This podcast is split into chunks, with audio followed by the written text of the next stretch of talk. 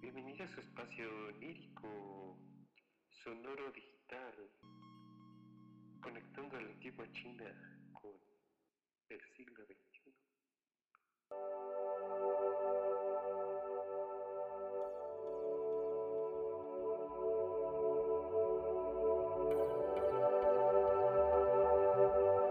¿Por qué no vas a ver un ratito la tele? Que ahora tu hijo está haciendo los deberes. ¿Pero qué quiere decir un secreto?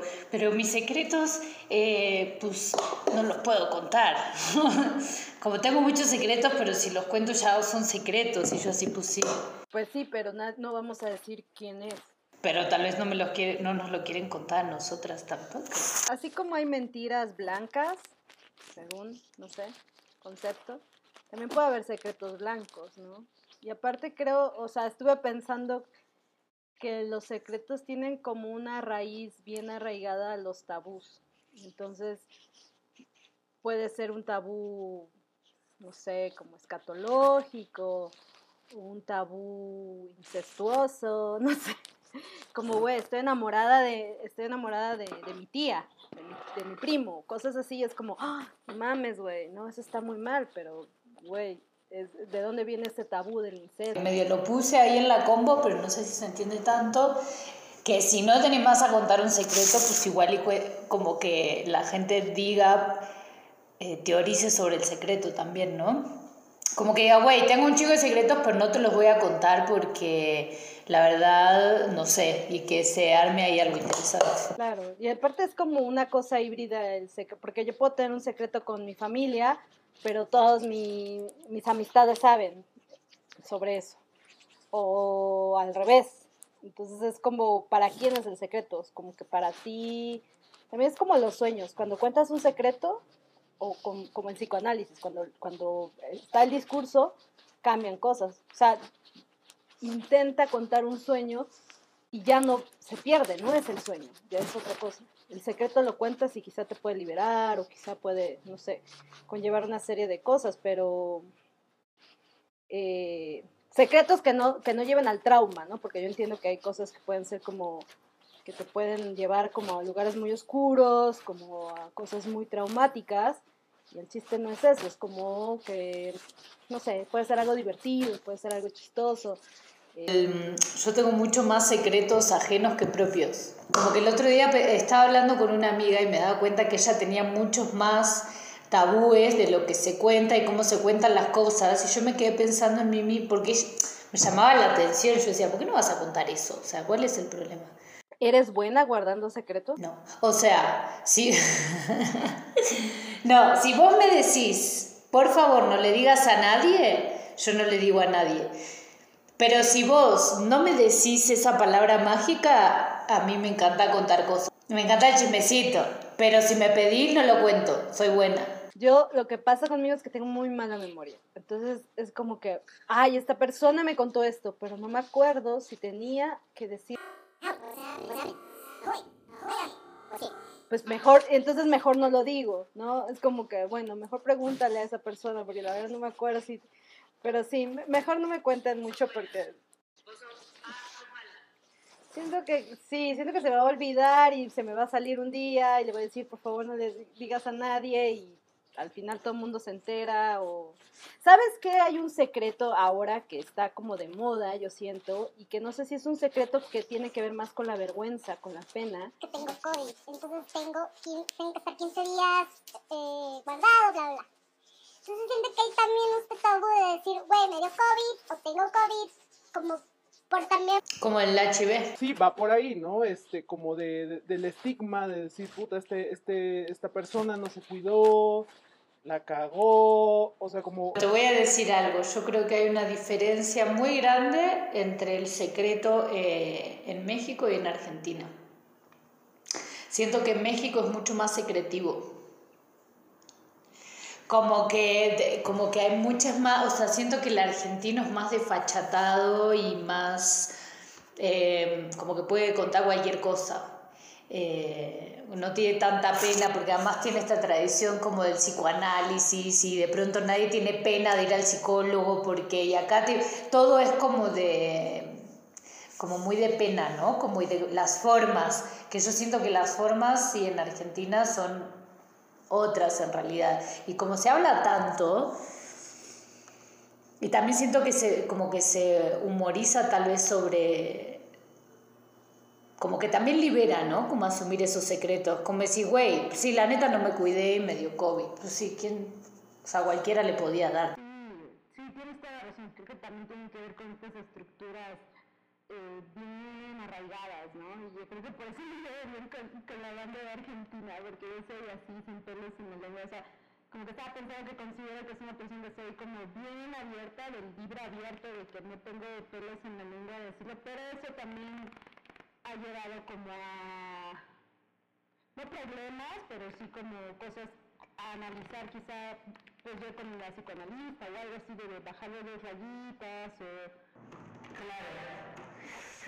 Y estaría interesante pensar en la relación también como, como del secreto en relación eso, como a la, primero como bueno, al psicoanálisis y todo eso, como que es el espacio donde se pueden contar los secretos tal vez. eh, y por otro lado también como que me viene mucho a la mente la, como la confesión religiosa, ¿no? Como el, el, el confesionario, ¿no? Como que también es un lugar en donde hay soltas, o sea, como que también el ser humano necesita, ¿no?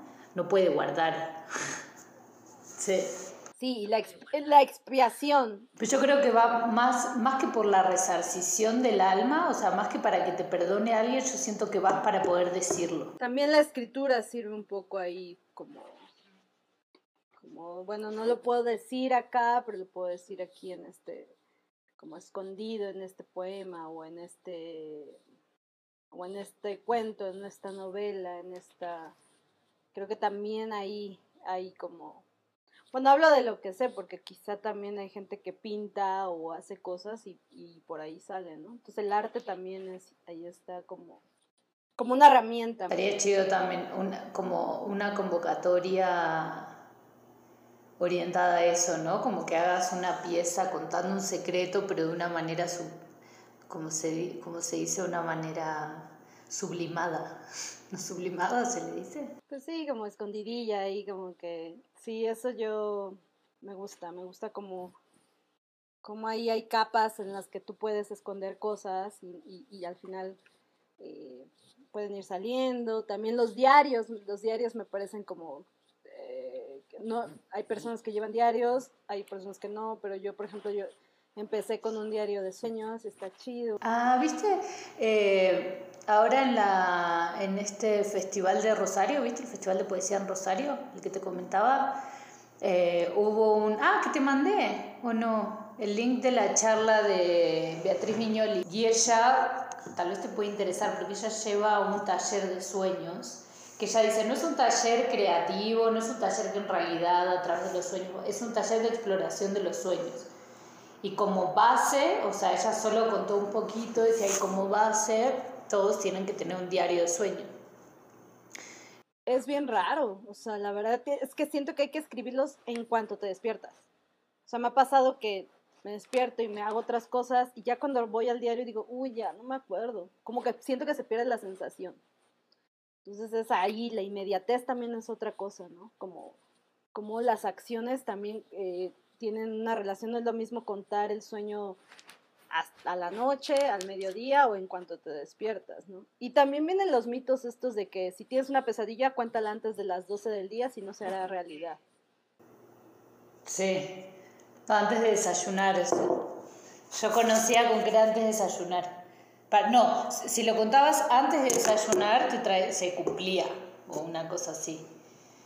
Pero el otro, bueno, esto igual es como mucha deriva tal vez, pero yo pensaba mucho el otro día, yo también me considero que soy de muy mala memoria y el otro día hablaba con una amiga que ella decía que recordaba cosas de muy chiquita, unas cosas muy, y yo decía, wow, qué loco. Y entonces son los niños que son muy adultos, desde niños.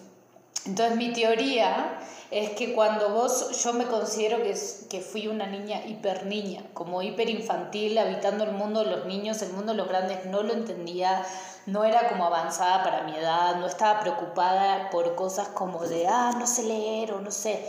Y mm, entonces yo sentía que mi amiga, como había sido una niña adulta, compartía un lenguaje común con su vida actual, o sea, con la adultez. Como que entonces por eso podía recordar, porque había un código que le permitía, porque también dicen que los niños, por ejemplo, cuando antes de que aprendan a hablar, se acuerdan de cuando estaban en la, en la panza de la mamá. Y todo el pedo. Cuando empiezan a hablar, el lenguaje empieza a ocupar un lugar en su mente que les impide, eh, como que dejan de recordar esas cosas. Entonces siento que pasa algo parecido como en el sueño, ¿no? Cuando otras cosas empiezan a ocupar, eh, como que es un lenguaje muy distinto del lenguaje del cotidiano. Entonces como que eh, hay un lenguaje cotidiano que es muy pregnante y otro tipo de memorias, como la de los sueños o la del estar adentro de la panza, pues igual se pierde. O la infancia en mi caso, yo neta no me acuerdo de una. No, yo sí me acuerdo, pero como fotos, ¿no? Como fotos. Me da la impresión, como estas almas muy adultas que se ve que han vivido un montón y tiene, la personita tiene como siete años, es como, wow, es como, como que no vayas para allá, o sea, sigue la niñez, que está increíble. Ya tendrás tiempo de irte a otro lado, pero ahorita está como que me saca de onda, ¿no? Porque sí he trabajado con, con, la infancia, entonces es como, no, vente, vamos a jugar, yo quiero jugar, no quiero, no quiero, no quiero hablar de esas cosas o tan adultas, ¿no? Como, no, no sé, Oye, vamos a la, a la charla con las invitadas. Tenemos eh, de invitadas a las chavas de Poesía Sin Muros,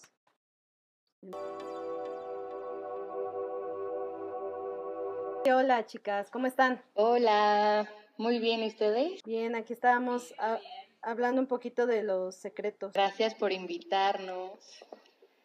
Amarte bebé. Gracias a ustedes por venir. Sí, estábamos hablando del, de los secretos porque no sé si vieron que en la abrimos una nueva convocatoria para grabar en el, en el podcast de secretos. Entonces estamos pensando que la banda nos mande secretos, estábamos hablando de como un poco rodeando el tema, viendo por dónde agarrarlo. Sentimos que hay como muchos tabús. ¿Alrededor de los secretos? O los secretos en torno a los tabús, ¿no? Como que los secretos guardan, protegen nuestros tabúes. Sí, es como un loop ahí. Sí, es como un loop ahí. Sí, es como un loop ahí. Sí, ahí se van, se alimentan, ¿no? El secreto con el lenguaje del tabú, el... Pero bueno, eh, ¿ustedes tienen algún secreto que nos quieran contar? Un secreto leve, leve. Que no afecte a terceros, que no comprometa a alguien, que no meta a alguien a, a la cárcel. Ay, no sé, en este momento no se me está ocurriendo nada leve. sí, yo sí tengo muchos secretos, pero no no sé, no quiero decirlos al aire, sí. oh, cantardo. Este meme era muy perfecto que pusiste en Instagram de yo quiero descansar, pero me siento culpable por descansar. y la otra persona dijo, pues te sientes culpable por todo entonces puedes descansar. Claro, sí, sí, la culpa también tiene que ver eso, ¿no? El secreto y la culpa están ahí. ¿Es culpable o que es un secreto que queremos hacer una siesta? Eso es mi gran secreto, que me gusta hacer una siesta. Yo, yo tengo un secreto relacionado con la siesta y con... Hace, hace como un año... Eh, una amiga me consiguió en una empresa muy importante este, mm, correctora de estilo, copy editing. Y ahí era muy godín, o sea, horario, comida, era, era, era una cosa godín, pero libre, como de estas cosas como godines flexibles.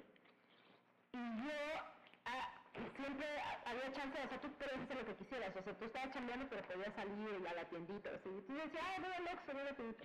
Y yo me iba como a la, parte de atrás del, del, del edificio, a un estacionamiento, me sentaba en una banquita y me dormí una siesta. ¿No les pasa eso que, que, cuando les llaman por teléfono, por ejemplo, a la mañana o cuando estás durmiendo una siesta y atendés el teléfono todo así como, "Eh, hola, dice, ¿qué? Te desperté, y está ese tabú como de que, o sea, no sé si a ustedes les pasa, pero yo he conversado eso con mucha gente que dice, no, no, no, no, durmiendo yo, no, jamás, no duermo nunca.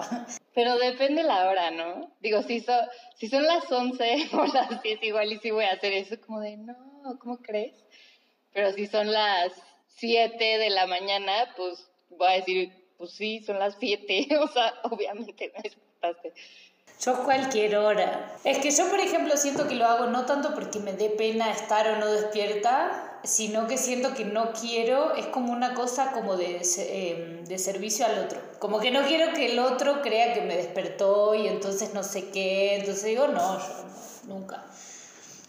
Pero es rarísimo porque de alguna sí hay como un secreto también ahí que estás ocultando, ¿no? Tengo la voz así porque...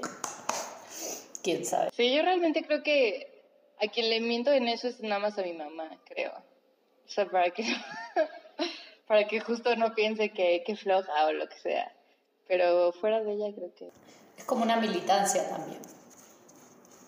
¿No? Como construir un mundo privado, o sea, como que a veces es medio caprichoso. Yo me he encontrado en situaciones como de que me gusta como tener algo que es solo para mí, que no es eso, que no pueda contar por alguna razón, pero como en general yo soy eso, como muy desfachatada y cuento cualquier cosa a cualquier persona, tipo un desconocido, ya le estoy contando como mis mayores intimidades y, y eso es como viene de mi familia, o sea, como, como que mi mamá es igual. Eh, de hecho, toda su obra artística se trata como de un poco de su intimidad. Y entonces no tengo pena. Y entonces a algún momento yo me he encontrado como construyendo como un mundo de secreto o un secreto o algo mío solo. Medio como en resistencia también como, como esa situación dije, bueno, puede ser, puede ser. Bueno, chicas, si les parece, vamos a empezar con, ya con la entrevista. Estábamos diciendo que ustedes son nuestras invitadas. El proyecto invitado el día de hoy es eh, Poesía sin Muros. Entonces, Poesía sin Muros es Ruby Brunton y e Irene. Pero lo que hemos hecho es que cada quien se presenta, cada quien dice un poco, eh, como se quieran presentar, como una semblanza puede ser muy muy académica si quieren, o muy libre, o muy astrológica, o muy como, como, se sientan. Y después vamos a explicar por qué está aquí Isa con nosotras, ¿no? Bueno, yo soy Irene, eh, cofundé Poesía Sin Muros con Ruby y... ¿Qué puedo decir? Algo que puedo decir mucho de mí ahorita que mencionaste esto de la astrología, o más bien me voy a ir un poco por los elementos, es que soy una persona demasiado aérea. eh, creo que es algo que me define muchísimo, como que siempre estoy por todos lados y siempre estoy agarrando un poco de todo. Entonces, los últimos años ha sido súper loco porque, aunque de alguna forma siempre he estado en un camino, como que siento que he estado picando un poco de todo y hasta este año he entendido más por dónde quiero llevar todo lo que he aprendido, ¿no? Y, y siempre me es muy fácil eso, como de que encontrar algo nuevo y luego, luego, ah, sí, novedad y me voy. Como que siempre estoy buscando eso, la novedad y experimentar cosas nuevas y eso, y pues ahora me siento muy contenta de que a través del arte justo he encontrado como, pues sí, una, mm, un espacio donde poder experimentar como todo lo que he estado viviendo en estos años, ¿no? Como poder experimentar con diferentes disciplinas y todo, y creo que eso se ve súper reflejado también en Poesía Sin Muros, y por eso, pues no sé, me hace muy feliz como tener un proyecto con el que me sienta igual de libre que conmigo misma, como de justo poder siempre ir por la novedad o por algo que tal vez no se ha explorado, que está muy poco explorado y no tener que identificarme con nada. Como que eso es algo que me importa demasiado, ¿no? No tener etiquetas, eh, no quedarme dentro de un molde de nada y siempre estar, pues sí, como cuestionando y buscando romper muros, justo, volverme nada y todo al mismo tiempo. Entonces, pues sí, creo que es como la mejor forma de contar quién soy, fuera de todo lo que he hecho o lo que no. Y, y bueno, pues obviamente me gusta mucho experimentar con performance. eh, últimamente también un poco ha sido más de arte con mis manos, como hacer cosas manuales, mucho con telas y cosas, eh, videopoesía, obviamente escribir poesía, que de ahí empezó todo. Pues ya. Y Ruby, Hola, soy Ruby, eh, soy de Nueva Zelanda he vivido acá como dos años y media. Y soy poeta, pero nunca me ha gustado solo el texto en la página, siempre me ha gustado como buscar diferentes formas de presentar este tipo de texto. Y me gusta mucho hacer performance, eh, me gusta hacer mucho colaborar con otros artistas de diferentes disciplinas, me gusta hacer vídeo. Por ahora estoy muy contenta de tener este interés en vídeo porque no hay la oportunidad, bueno, es difícil, es complicado hacer performance en vivo. Entonces estoy ex- explorando cosas del vídeo, de hacer performance eh, en streaming y también como Irene me gusta mucho explorar y experimentar y por eso creo que un día cuando estaba buscando un cuarto y vi un cuarto en la casa de Irene, estábamos platicando de eso y decidimos de empezar poesías en muros porque queríamos dar este espacio eh, de otra gente, artistas o artistas emergentes o artistas que no saben que son artistas, que pueden explorar y experimentar con diferentes disciplinas con nosotras, con el base de poesía, porque poesía es mágica, ¿no? Es, es algo necesario, dice Audre Lorde, y estoy de acuerdo con ella. Ah, y soy acuario, que significa que soy muy necia.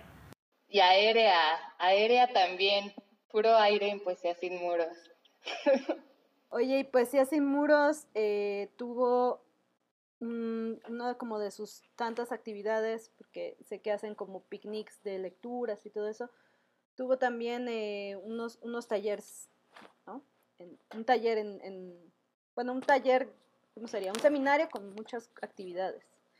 Entonces, cuente. Ah, pues empezó así, o sea, justo empezamos a planear el taller y, y esto, ¿no? Que queríamos mezclar todas las disciplinas y experimentarlas junto con la poesía y empezamos a invitar a diferentes artistas como para justo explorar, eh, ya sea con sonido, con movimiento, con poesía visual y después resultó que justo yo estaba yendo a los círculos de estudio de Tlaxcala 3, que no sé si conocen este espacio, de Alicotero, y, Clara Bolívar se llama. Bueno, ellos tienen este espacio y yo estaba yendo a unos círculos de estudios con, e- con ellos y les platiqué del taller y fue como de que, ah, deberías hacerlo aquí, no sé qué.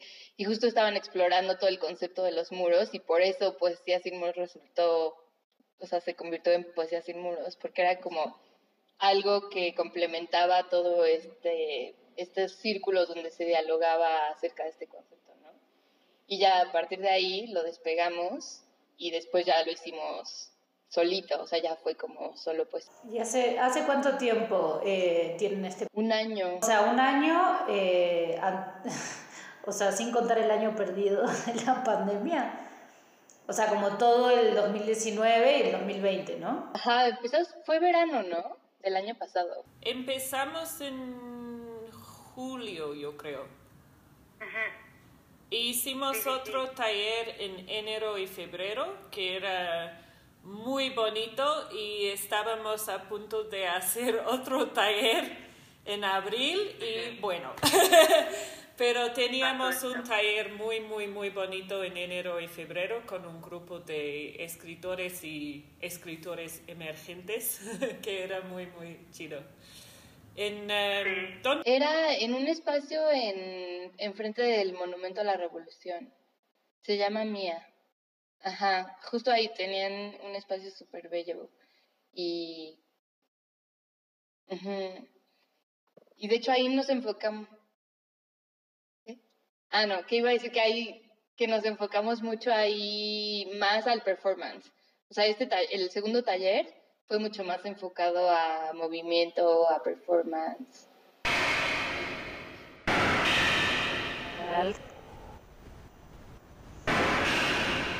Y en relación como, eh, porque yo sé que a ustedes les interesa mucho justo esto como de la presencia, ¿no? Como de estar con el cuerpo presente y la experiencia como que es muy distinta a la que a veces estamos viviendo ahora en esta época tan extraña, donde los cuerpos están tan alejados, ¿no? Y existe el miedo y existe como cómo, cómo, el proyecto eh, se transformó se repensó o se detuvo o se, qué, qué pasó con el proyecto en, en, en, esta época de pandemia, del encierro, si, si tuvieron como unas nuevas ideas, si esta idea por la cual Isa está acá en este proyecto como que lanzaron ahora es una idea nueva en relación a adaptarse a esta nueva etapa o, o cómo lo ven ustedes, cómo lo han vivido. Bastante el contacto entre cuerpos y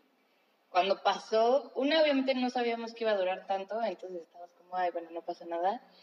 Y estuvimos pensando en hacer el taller virtual, pero definitivamente no iba a ser nunca lo mismo, ¿no? Entonces es algo que tenemos, bueno, Ruby y yo hemos platicado y como que sí tenemos muy claro que cuando volvamos a hacer este taller o ahora hemos pensado en más bien hacer sesiones individuales, igual ya con otro tipo de conceptos y como otro tipo de exploraciones, pero también creo que si los hacemos por separado puede ser más fácil para la gente asistir a que comprometerse a tantas sesiones. Pero bueno, esto aparte.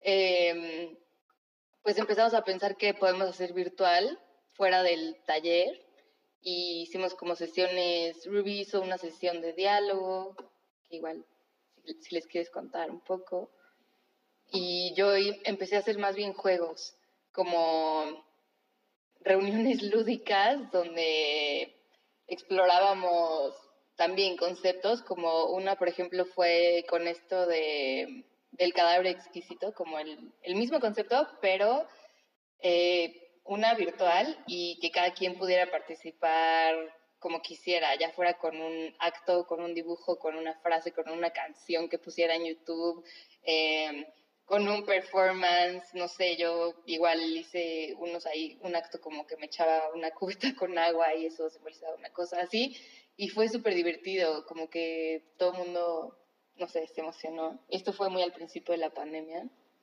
Y luego también hice otra sesión que era de poesía con frutas y era como experimentar el erotismo alrededor de las frutas a través de la poesía y también íbamos haciendo ahí como distintas dinámicas esta la dirigió este Carlos Atl. Eh, con Lucia Hinojosa hicimos un pequeño taller que era como todo en torno a la poética del espacio y especialmente nos enfocamos mucho en la ventana, como en lo que simboliza la ventana y como, pues sí, la poesía a través de la ventana y explorando la ventana como desde distintas perspectivas. Fue súper lindo. Em, ¿Qué más hemos hecho? Y bueno, y después ya empezamos con esto de los picnics y, ya que había como más apertura a volvernos a juntar un poquito. Empezamos con picnics y más bien como reunirnos en parques a leer poesía nada más y platicar y convivir. Sí, yo puedo platicar un poquito sobre la llamada que, la, plática que hice en, en, el inicio con Poesías en Muros, que era Artist Emergency Call, llamada urgencia para artistas. Eh, que era más una, una, plática que taller, una oportunidad para artistas en muchos países diferentes. Teníamos gente de Francia, Canadá, Nueva Zelanda, los Estados Unidos, México y Puerto Rico. Entonces era una oportunidad para nosotros que estábamos empezando esta cuarentena, era en abril creo, eh, de platicar de ideas y, compartir como cosas para hacer, para seguir em, una práctica creativa, pues. Y era muy interesante, es muy interesante pensar en eso porque era en abril y mucha gente estaba pensando que la cuarentena iba a terminar como en un mes o algo. Eh, y creo que teníamos una vibra muy como, ok, vamos a hacer cosas, qué chido, tenemos todo este tiempo.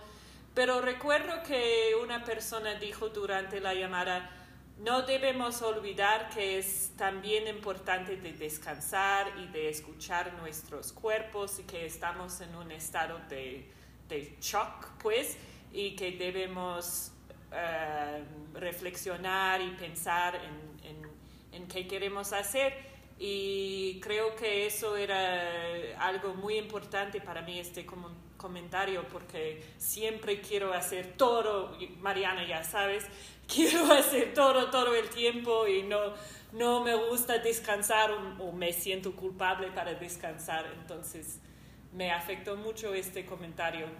Y después con los picnics y las lecturas en el parque, eh, teníamos gente que estaba como eh, agarrando mucho adentro. No sé si puedo decir eso, estoy traduciendo. Eh, agarra demasiado adentro que querían como expresar eso, entonces alguna gente lloró, alguna gente estaba como al punto de gritar, era como un catarsis eh, también y una oportunidad de, de estar juntos con, con, el texto, con poesía eh, como el glue. Olvidé la palabra para glue, perdón. ¿Glue? Glue. Pegamento. Pegamento. Pegamento. Yendo también como a lo que estamos haciendo ahorita con Isa, pues justo también para terminar el año empezamos a pensar más como qué podíamos hacer eh, virtualmente también para seguir con estas colaboraciones, ¿no? Entonces, pues no sé, como que la manera más fácil se nos hizo literal anunciar quién quiere compartir su trabajo, quién quiere hacer algo, quién siempre ha querido igual y hacer algún tipo de actividad o tiene alguna idea y ofrecer ese espacio, que así así fue igual con lo que les cuento de las frutas, con Lucía, o sea, todo ha salido como muy, pues muy orgánico, como muy chido, muy de, ah, yo tengo esta idea, hay que hacerla.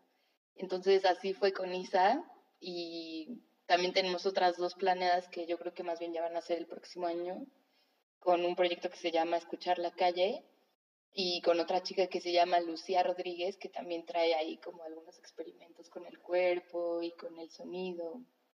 Entonces, pues sí, como que hasta ahora eso es lo que tenemos, pues lo que tenemos planeado, porque obviamente pues ya no hay que planear tanto.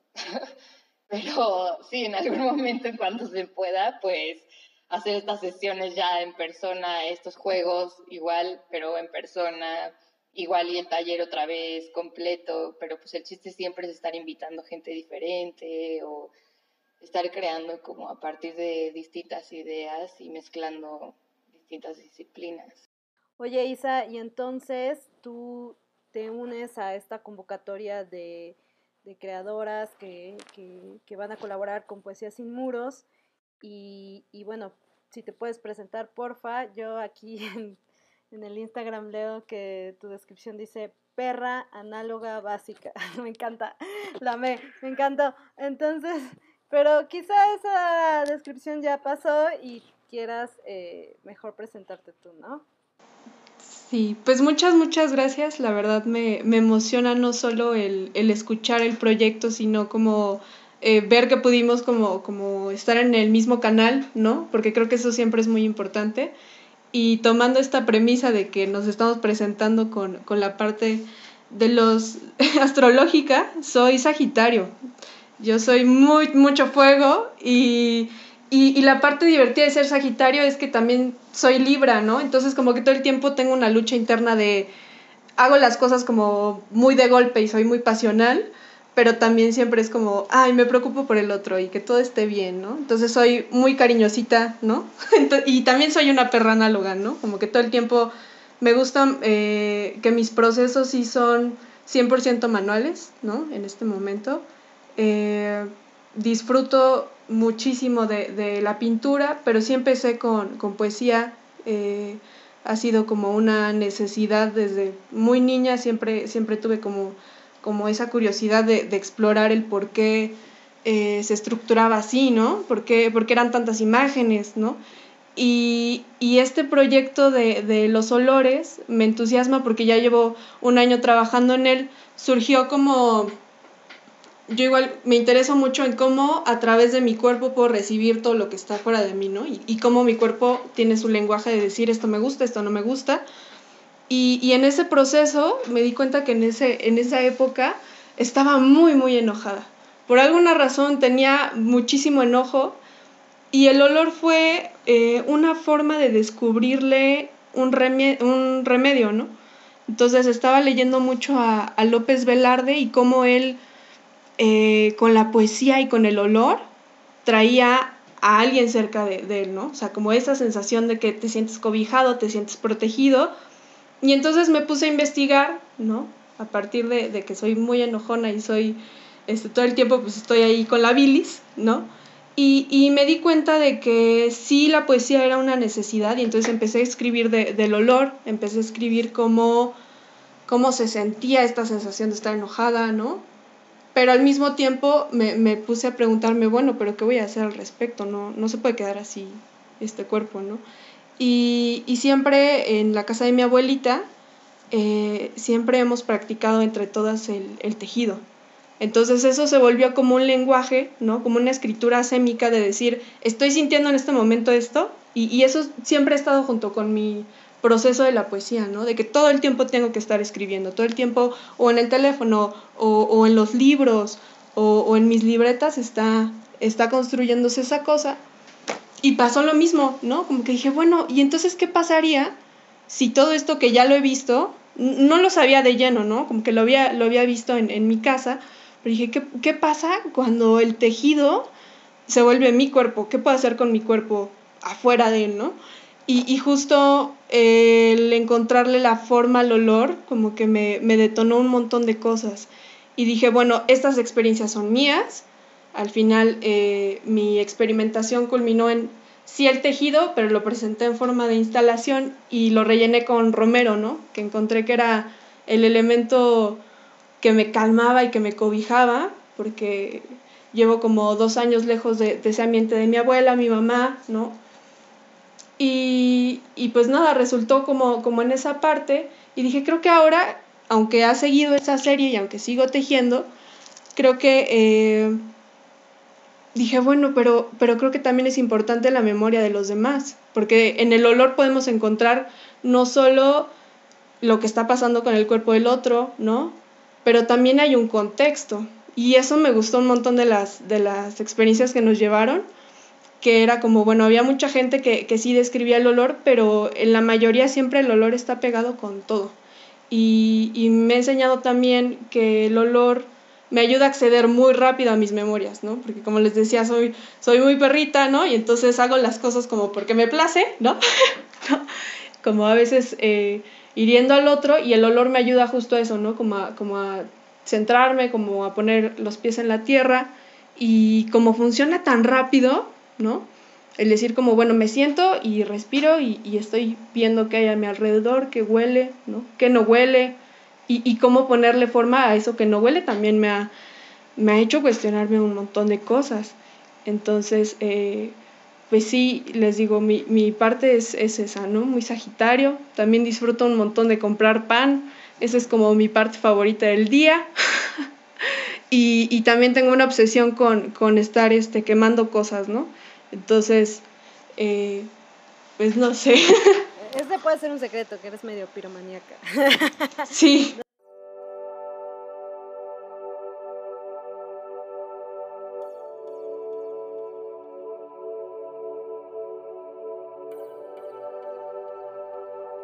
Sí, entonces eh, les decía como que toda esta experiencia de, de, de significar para mí el olor como, como un refugio, quería, eh, pues sí, igual con esta dinámica de decir, bueno, no nos podemos juntar, pero podemos platicar a través de Instagram. Dije, creo que esta serie tiene que seguir y tiene que seguir con otras reflexiones, ¿no? Y, y literal, la, propuesta que mandé era como, yo en, el olor he encontrado esto, y para mí es poesía porque es una escritura asémica, o sea, realmente cuando yo estoy con mis piezas puedo volver a revisar ese texto, y a la hora de tejer cuando uno va poniendo presión, ¿no? Eh, todo este movimiento de la mano, eh, pues se puede volver a revisar y puedo volver a, sentir eso que, que estaba pensando. Eh, entonces, sí, la convocatoria la, la vi muy reciente de que apenas los empezaba a seguir y que dije, qué bueno que están experimentando con esta parte, porque ahorita yo estoy estudiando arte y diseño en Estado de México y aunque sí nos ayuda mucho la poesía en el proceso, como que de pronto no se ve al mismo nivel como, como del arte conceptual que nos enseñan. Y, dije, bueno, qué alivio, ¿no? Ver que, que, esto está activo, que es muy reciente.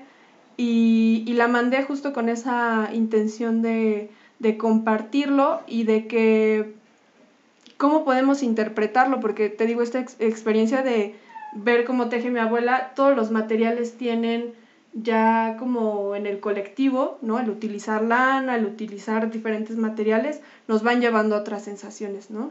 Y, y muchas veces eh, creo que también es importante la, la, poesía visual porque estamos saturados de texto todo el tiempo, ¿no? Entonces como que era un respiro y, y, siento lo mismo con el olor, ¿no? Que es como un respiro, una pausa a cosas tan complejas, ¿no? Que abordamos ahora en el arte. Eh, y sí, eh, fue, fue como, bueno, este es mi proyecto y yo, yo reflexiono hacia el olor, pero quiero abrir esta convocatoria para que entre todos podamos, eh, pues sí, dialogar de esto y pensar en esto, porque es bueno darle tiempo a, a, nuestros recuerdos, ¿no? Y, a las sensaciones que tenemos. Tengo entendido que la convocatoria ya cerró, pero no sé, o sea, la idea era como que tú mandaras un texto muy corto de olores y ya tú los conviertes como en objetos, no sé si textiles o, o sea, para las personas que no saben de qué trato, si pueden contarnos un poquito. La idea fue este, que nos mandaran, por, pusimos una de las cajitas en, en Instagram, de descripción, que nos mandara sus recuerdos olfativos y yo los iba a convertir. De hecho, pusimos como ejemplo varias piezas que ya tenía. Este, y sí voy a seguir trabajando con el, con el crochet, Ahorita estoy también experimentando un poquito con un, con un telar que me dejó mi, mi bisabuela. Se los, se los voy a enseñar esta cosita tan bonita. Véanla. Oh, está tan linda. Hacer solamente como una, una reflexión, eh, tal vez un poco evidente o tonta, pero me parece como importante. Eh, como que de alguna manera eh, esto que decías también Isa, como de cuando la, alegría que da también cuando encontrás a la gente en un mismo canal, ¿no? Y de alguna manera eh, siento que lo fundamental o por lo que entiendo de los canales en donde de alguna manera siento que nosotras cinco también me, no, nos integra Mariana y a mí en, esta, en este flujo que es un poco como lo colaborativo, ¿no? Como que siempre están ahí ¿no? Como Irene Rubi cuando hablan del proyecto y la colaboración y todo el tiempo es como una cosa eh, donde las direcciones de, de, entrada y salida de flujo de información es como, no sé qué forma tendría, pero como que entra y sale todo el tiempo, ¿no? Que hay algo que es muy bonito y que hay para mí eh, como una especie de resistencia también, ¿no? Como algo político en eso y también me, me, me, parece interesante que en esta apertura de las chicas, en esta convocatoria, eh, cobija un proyecto que también vuelve a abrir, ¿no? Como que tu proyecto ISA vuelve como otra vez como a pedir colaboración, ¿no? Y, y seguro ya lo tenés muy pensado, pero también esta cosa como del tejer, ¿no? Que es como muy simbólico también de alguna manera.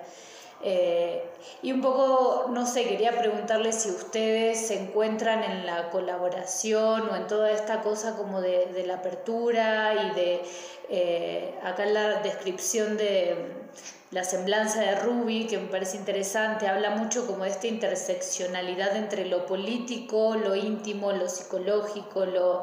y entonces quería ver cómo ustedes ven un poco esta como la importancia o, o cómo lo viven la, la, experiencia de la colaboración, cuál es la relevancia en el proyecto, en sus obras personales, eh, en lo que creen del, del mundo. Eh, no sé, porque eso es algo que a mí en lo personal me parece muy, como muy valioso y quiero ver cómo lo, cómo lo vivencia. Pues para mí siempre he trabajado como en colaboraciones, aparte de cuando estoy escribiendo un artículo, un poema o algo así, que es un poco más difícil hacer en colaboración, pero me gusta mucho hacer. Aún así estoy haciendo un performance que está una, una sola, que por ejemplo hice una sola el año pasado. Eh, pedí a Ana G. Zambrano, que es una coreógrafa, ah, que ya estaba en este podcast, de hecho, eh, de ayudarme con el movimiento y la coreografía y ahora estoy trabajando con Irene en otro proyecto eh, que es también colaboración entre algunas bailarines y performers. Y creo que tu pregunta es muy interesante y muy buena porque estamos platicando de una época donde el mundo debe colaborar para enfrentar este problema pero los gobiernos no están haciéndolo, los poderes no están como haciéndolo y podemos ver mucha violencia en el mundo, podemos ver mucha separación entre las naciones, eh, bueno, entre la gente, ¿no? Que estamos separados. Entonces, para mí la idea de colaborar es también político porque debes aprender mucho en trabajar en esta forma, ¿no? Like, debes aprender mucho sobre tú misma, sobre la persona con quien estás colaborando, sobre cómo comunicar en una manera saludable, cómo resolver conflictos, porque obviamente conflictos eh, vienen y, deben resolverlos. Em, y también que es una manera de compartir conocimiento en una manera que no es como yo tengo más conocimiento de tú, ¿no? Es un, es un espacio muy eh, igual, donde toda la gente puede compartir lo que conocen, su conocimiento, pues.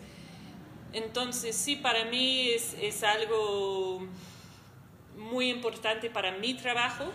Eh, crecí con una compañía del teatro que trabajaban siempre en colaboración eh, y también que eh, enriquecer el trabajo, ¿no? Por ejemplo, yo puedo trabajar muy bueno con texto y movimiento, pero no tengo mucho conocimiento de música o de sonido o, artes visuales o cosas como así. Entonces, cuando estoy colaborando con otra persona, enriquece el trabajo porque tenemos más, más material. Y eso solo puede ser bueno para el proyecto, yo creo. Yo igual, igual que Ruby, ha sido, no sé, desde siempre he colaborado y de hecho en un inicio no lo pensaba tanto, simplemente era así como de, ah, yo sé hacer esto, tú sabes hacer esto, hay que unirnos y crear algo y siempre fue así, como desde muy desde el juego, muy más como solo ver qué surgía, si unimos conocimientos o si uníamos estas ideas que siempre habíamos querido hacer. Entonces, pues sí, ha sido muy loco, pero la mayoría de mi, más casi toda mi práctica y la mayoría de mis proyectos han sido en colaboración, aunque sea de una manera muy pequeña, pero siempre, como que nunca he dudado en pedir ayuda o en también ofrecer mi ayuda si alguien me pide participar en, alguna, en algún otro proyecto, ¿no? Y se me hace súper lindo y bueno, ahorita creo que es sumamente importante porque si algo se ha perdido es como este sentimiento de este sentimiento colectivo, ¿no? Esta confianza en, en las otras personas y pues un reflejo súper claro es la pandemia, o sea, nada más de, de pensar en cuando, cuando comenzó y que toda la gente se volvió loca yendo a comprar cosas así o sea, ¿qué te dice eso de la confianza que tienes en, en las demás personas? ¿No? Es como, voy a ir a comprar todo el papel de baño, todo, porque si no, los demás me lo van a volar y me van a dejar sin nada. Es como, güey, así, ¿en qué momento? No mames, así, necesitas papel de baño, yo te doy, ¿sabes? O viceversa, así de que.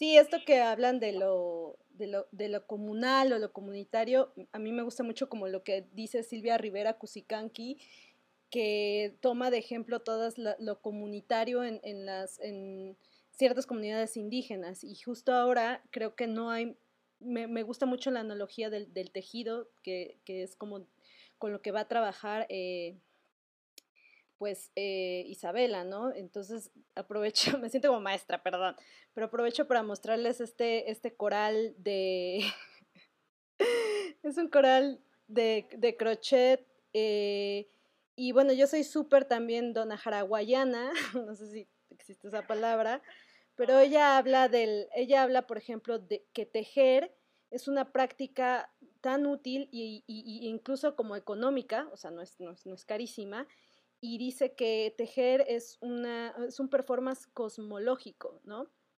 Eh, que, que, nos conecta y, y, nos relaciona con esto. Este, este es el, el, como el crochet brief, como un coral de crochet, y ella dice que es como que está toda la creatividad y, y toda una comunidad eh, engaged, comprometida, ¿no? Entonces, este, como tomando esto, también recuerdo mucho a Cecilia Vicuña y todo lo que ella hace con, con, el tejido y los hilos, ¿no? Entonces creo, eh, no sé, ¿qué, qué, hay? Esta es una pregunta más para, pues para Isabela o, o ustedes si han, si han, trabajado en lo textil, que es algo súper, súper sensitivo, ¿no? O, sea, tocar, o sea, están, están como todos, todos, todo el, todo el cuerpo volcado hacia una actividad.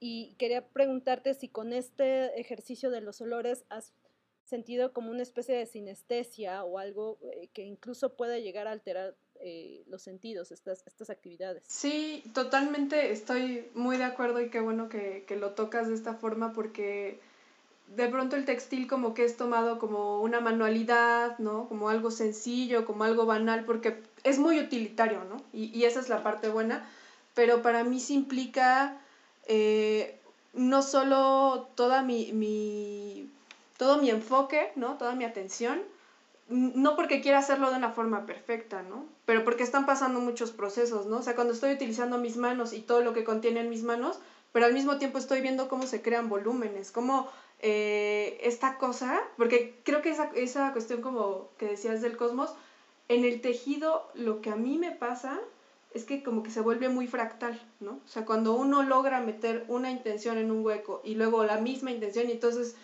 es una forma como arbórea, bien bonita, ¿no? Y, y sí, justo creo que se ha vuelto muy mío este proyecto del de, textil con el olor, ¿no? La verdad ni siquiera sé cómo llegué a, a, a relacionarlo, eh, pasó de una forma como muy natural, eh, y sí, y sí todo el tiempo está pasando de que en cuanto empiezo mi producción con textil, empiezo a vivir otras cosas del olor, ¿no? O sea, como que pude acceder aún más allá de lo que, de lo que ya estaba en mi, en mi nariz, ¿no? Eh, y, y, y, esta parte que decíamos de la colaboración para mí es importante porque eh, soy una persona muy introvertida y muchas veces como que el estar encerrada en mí misma pues me hace perder la cordura, ¿no? Y, y entonces encontrarme en el otro y que el otro pueda encontrarse a sí mismo en mí, eh, pues lo veo como una cosa importante y necesaria, ¿no? Ahora más que nunca marcarle a alguien por teléfono, eh, preguntar ciertas cosas, ¿no? Que sean muy cotidianas. Eso, eso para mí, eh, en mis procesos no estaba antes y ahora creo que, que me ha ayudado como a, pues abrir el panorama, ¿no? Porque justo lo, lo, lo que nos pasa en la intimidad creo que nos pasa a todos y, y ya cuando lo hacemos visible podemos... Sí, quería añadir algo sobre la colaboración también, que es, puedes pensar mucho en, en tu propio lugar en el mundo, ¿no? Por ejemplo, con el proyecto de Duna que hice en junio, creo, es un proyecto de Brasil entonces conocí muchos, muchos, muchas, muchas artistas, porque es todas mujeres, eh, en Brasil. Y eso era muy interesante de colaborar con ellas. Y, en, en esta búsqueda de una comunicación entre el lenguaje, porque yo no hablo portugués y ellas no hablan muy bien inglés, entonces estábamos como haciendo señales y body language y todos, todas estas cosas. Y quería comentar otra cosa sobre el tejido que es en Poesías en Muros. Eh, vimos una poeta, se llama Montana Ray, que escribió una serie de poemas sobre armas y colaboró con una artista visual que se llama Iviva Olenek, que hizo como eh, almohadas con sus poemas y con tejido. Eh, entonces creo que es un, tema muy interesante cuando estamos platicando sobre el arte de, de, mujeres y la historia del arte de mujeres y es algo que por mucho tiempo eh, las críticas dijeron que era como craft, no sé cómo se dice en español, pero algo que no era arte, no era como fine art. Entonces estas mujeres, su trabajo era como olvidado y es algo interesante de, retomar estas prácticas. Especialmente ahora estaba platicando con un artista en Francia sobre la idea de de craft, de trabajar más con las manos y que es algo que hemos perdido con, con todas las pantallas en nuestras vidas, con, con, todo lo que podemos hacer con una computadora. No tenemos este, práctica de usar las manos, de hacer collage, de hacer como, no sé, cosas con tejido, cosas con pintura aún así no somos artistas visuales, es algo que hacemos en nuestra niñez, ¿no? Es como algo muy común para, para niños, pero por alguna razón cuando somos adultos es como, ay, no puedes hacer eso, eres adulto, no sé. Eh, debes trabajar, debes ser productivo todo el tiempo. Y hay algo interesante en pensar, ¿qué pasa si paso una tarde pintando? no sé, como Irene y yo, cortando piezas de papel para hacer un collage. well, puedo decir que nos sentimos muy bien después. Nuestro sentimiento era como muy calma, muy... Eh, a mí me pasa que hace como tres años empecé a hacer cerámica. Y, hay algo como que en realidad también lo manual es que conduce una manera de pensar, ¿no? Como que de pronto a mí me pasa, o sea, yo antes trabajaba puramente en la compu. Eh, y ahora me cuesta un trabajo incluso como aterrizar mis ideas como en la compu, como entonces espontaneidad, organizarme, calendario, o sea, como que de pronto después de usar la cerámica, me pasa que necesito hacer un calendario en papel, anotar las preguntas en papel. Cuando tengo que, estoy haciendo una mesa hablando, de pronto digo, güey, necesito un papel y explicar bien mi idea, aunque mi dibujo sea lo menos explicativo del planeta, pero hay algo como que mi manera como de, de procesar la información en general, siento que desde que empecé a hacer cerámica se transformó muchísimo como que se estructura el pensamiento, tiene otro tiempo, tiene otra manera de ser aterrizado, de ser visualizado, ¿no? Como que hay algo en, lo digital que para mí se transformó en algo que me cuesta mucho como ver y agarrar, ¿no? Cuando, cuando estoy tan en la compu, me, me está costando un horror. Eh, o sea, siempre le digo a Mariana como que hay que hacer cosas de Marte Bebé y estando y flotando. Y digo, güey, no me puedo sentar. Porque además cuando me siento, no sé ni qué hacer. O sea, como que pierdo el tiempo. O sea, como que de pronto hay algo ahí que se, que se me vuelve como muy eh, inaprensible, ¿no? Incluso también en la práctica de la escritura. Eh, a mí también siempre me, me, obsesionó mucho como las posibilidades de la escritura fuera del papel. Eh, y me pasaba que una vez decidí comprarme una máquina de escribir y como para tener otra experiencia de escritura, ¿no? Como que escribía todos mis poemas en la compu y después eh, cada tanto tipo en un, en un cuaderno y cosas así, de pronto como que empecé a concientizar cómo la percepción y el vínculo del mundo se transforma a través de la materialidad cuando tenía la máquina. Entonces me pasaba que incluso los propios textos que salían, cuando yo escribía en máquina, tenía un, tenían como un estilo y una identidad propia que era de la máquina y me parecía una locura. Entonces había, había una velocidad del texto que era el de la compu, una velocidad que era el de escribir a mano. A veces cuando escribía a mano los poemas me daba cuenta que no entendía una mierda lo que estaba diciendo porque en la velocidad de mi mente no era la velocidad de la mano, me salteaba palabras para tratar de alcanzar la velocidad de la mente y era inentendible todo. ¿No? Entonces como que se adapta el pensamiento a esa, a esa materia. Y en la máquina hay algo como del ritmo también, que es, es como entre lo, lo, analógico de escribir a mano y la compu. Y era un intermedio en donde yo entraba en un flujo de pensamiento completamente eh, diferente, ¿no? Y ahí en ese sentido me parece, eh, es una pregunta tal vez otra vez medio abstracta, pero como en esta cosa que tenemos en común, de este interés de la poesía que se expande, eh, Primero, eh, una pregunta que no sé si, si, quedó clara o no cuando se presentaron es si ustedes vienen y exploran eh, la poesía desde la poesía, o sea, la expansión de la poesía desde la, desde la práctica de la poesía o desde otras disciplinas abrazan la poesía.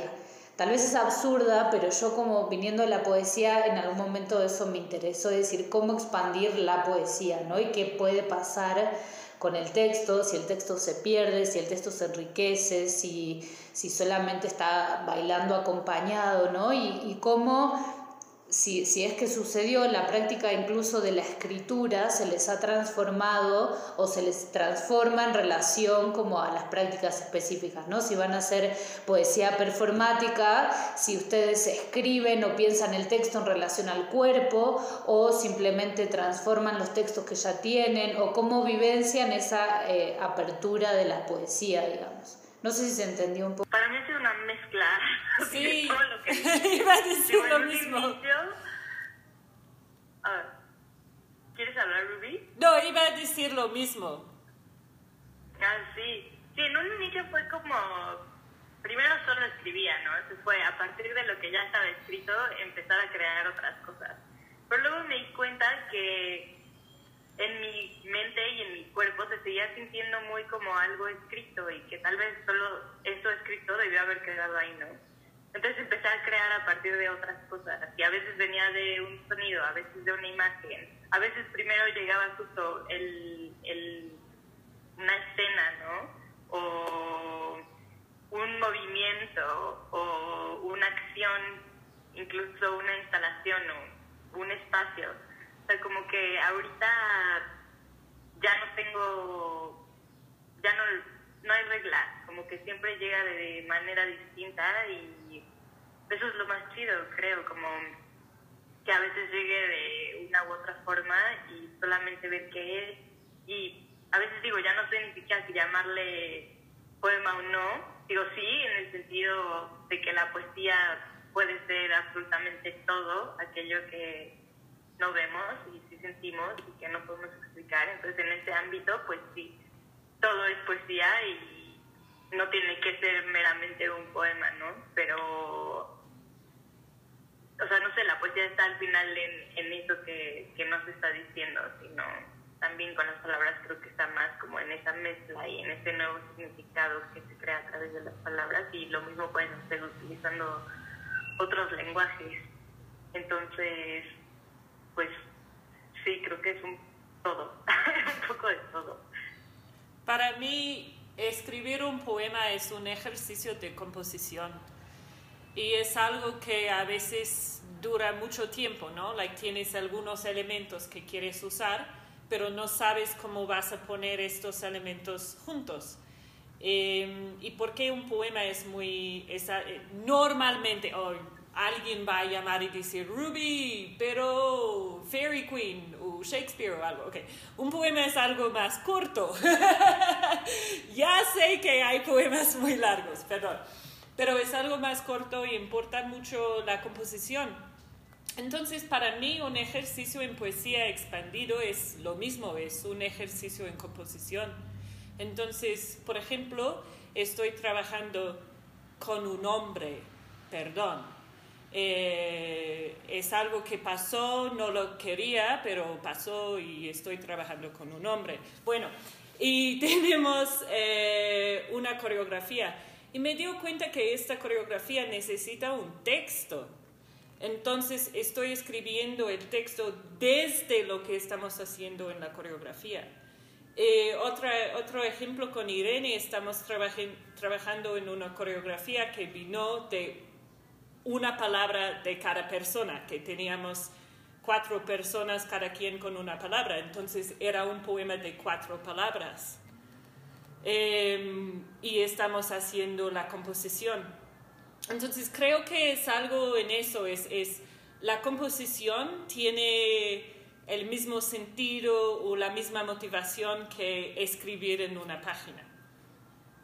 Para mí tiene que ver con que la poesía se ha visto abrazada por otras, por otras disciplinas, ¿no? Y en este caso el, estudiar arte y estudiar pintura le ha dado como una dimensión aún más grande, ¿no? Como, como bueno, lo mío es, viene, viene como de un sonido, viene como que literal escucho el poema, ¿no? Lo voy trabajando, le voy dando forma y a la hora de que, porque realmente lo, lo mezclo demasiado con la acuarela, ¿no? Y eso, pues por ahí lo he ido subiendo a Instagram, pero, pero la cuestión es que la acuarela me deja ver otras cuestiones que no lo había visto en, a la hora de leer el texto o de, o de empezar a componerlo, ¿no? La, la acuarela a mí me ayuda a esta energía que traigo y, toda esta vibra, como tiene tanta agua todo el tiempo, ¿no? Como que se vuelve una cuestión más o menos efímera, ¿no? Más o menos como de, del gesto, de, de no sé cómo explicarlo, pero para mí ha sido eh, el poder buscarle a la poesía su propio universo, ¿no? Con, con, con esta parte que decías de Rocío, me gustó un buen de, de la materialidad, es que todo el tiempo el, lo que está fuera de mí demanda ser como intervenido, ¿no? Entonces esa parte me, me, me emociona, me gusta y creo que sin, sin, sin otras disciplinas creo que ya no haría poesía, ¿no? Porque es muy demandante, es muy compleja, ¿no? Y a la hora de, darle otra, otra dimensión, creo que la entiendo mejor, ¿no? Y, me permite, pues, ser más honesta con, lo que estoy haciendo. Sí, por cierto, Isabel, me encantan tus acuarelas de la cucaracha y cosas así. Me, me gusta como lo grotesco, lo, lo... Bueno, no sé si lo grotesco, pero sí, lo, lo que normalmente uno piensa que es asqueroso.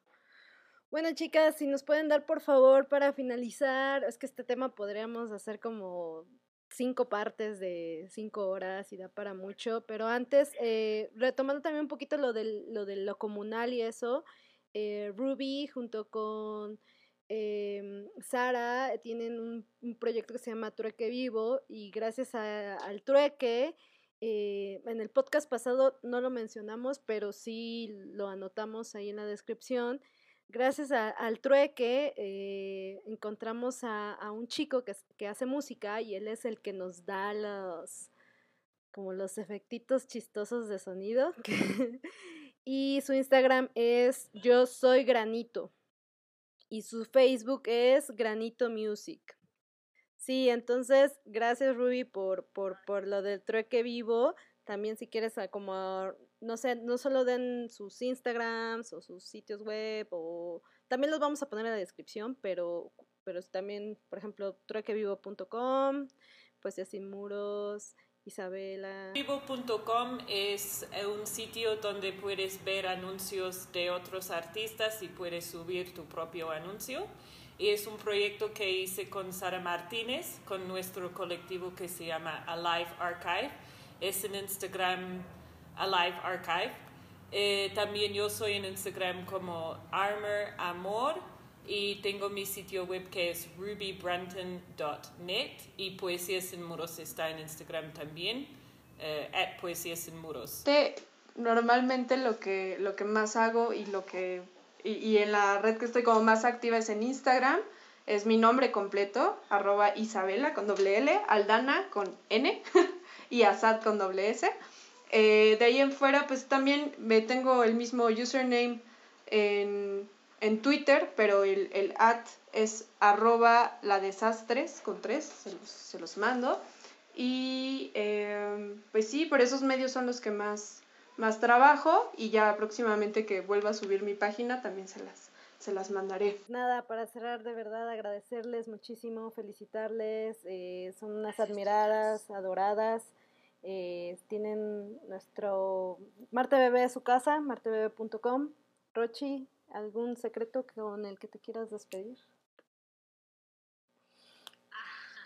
Siempre, siempre manténganos ahí. Nosotras, eh, siempre que vemos, compartimos eh, sus convocatorias y sus proyectos. Eh, igual siempre manténganos al tanto y nosotras vamos a compartir a nuestra pequeña comunidad que va creciendo lentamente. También eso, como colaborar, que creo que lo hablamos también la primera vez que fuimos al programa de radio de ustedes, ¿no? Como que de pronto se, como que se empiece a entrelazar todo. Muchas gracias, chicas. Gracias. Eso, mándenos, mándenos sus noticias. Gracias.